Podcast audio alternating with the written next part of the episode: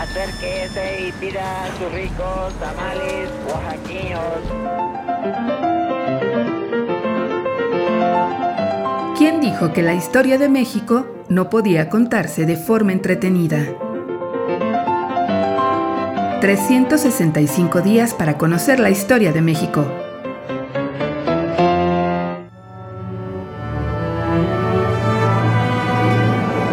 Martes.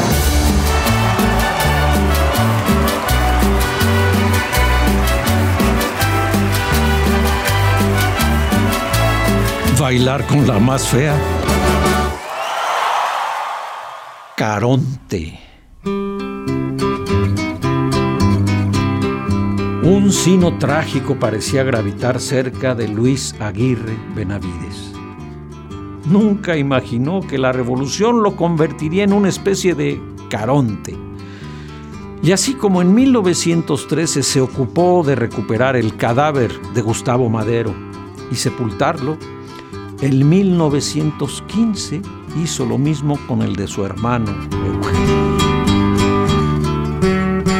Nacido en 1885 en Parras, Coahuila, Eugenio Aguirre Benavides no era militar de carrera. Antes de la revolución, el comercio ocupaba su vida allá en Torreón. Fue maderista Combatió como voluntario eh, a la rebelión de Orozco de 1912 y tras la muerte de Madero estuvo al frente de la Brigada Zaragoza dentro de la División del Norte y participó en las batallas más importantes como la toma de Torreón, San Pedro de las Colonias, Paredón y la toma de Zacatecas. Pero los arrebatos de Villa llevaron al general Eugenio a separarse de la División del Norte y a mediados de 1915 fue aprendido por una partida de carrancistas. No obstante, no obstante que llevaba un salvoconducto, fue ejecutado el 2 de junio. Sus hermanos Luis, Adrián y Rafael Aguirre Benavides llegaron hasta el kilómetro 130 del ferrocarril de Matamoros a Monterrey y desenterraron los 13 cuerpos de los fusilados el 2 de junio, que se hallaban en una fosa común. Habían pasado algunas semanas y los cuerpos eran irreconocibles y se encontraban, desde luego, en un notable estado de descomposición. Pudieron reconocer a Eugenio, su hermano, gracias a que uno de los oficiales presentes en la ejecución tuvo a bien ponerle una mascada amarrada a la cabeza, escribió su hermano Luis.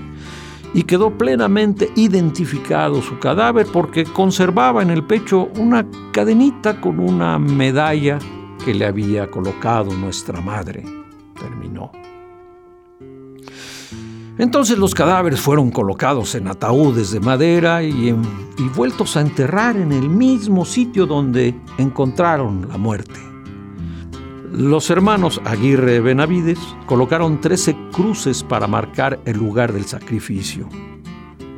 Unas semanas después de la muerte de Eugenio, Luis le escribió a Venustiano Carranza,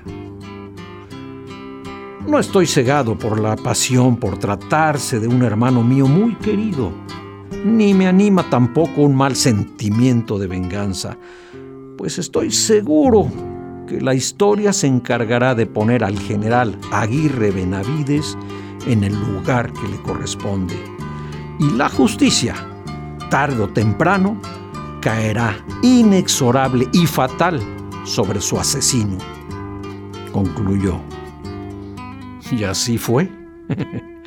en 1918, Emiliano Nafarrate, el asesino de Eugenio, murió en una riña dentro de un burdel. Al enterarse, la madre de Eugenio, doña Jovita Benavides, escribió, Dicen que murió desgarrado y arañado de todo su cuerpo cayendo exánime en un charco de sangre. Dios nos ha hecho justicia. Y bailar con la más fea.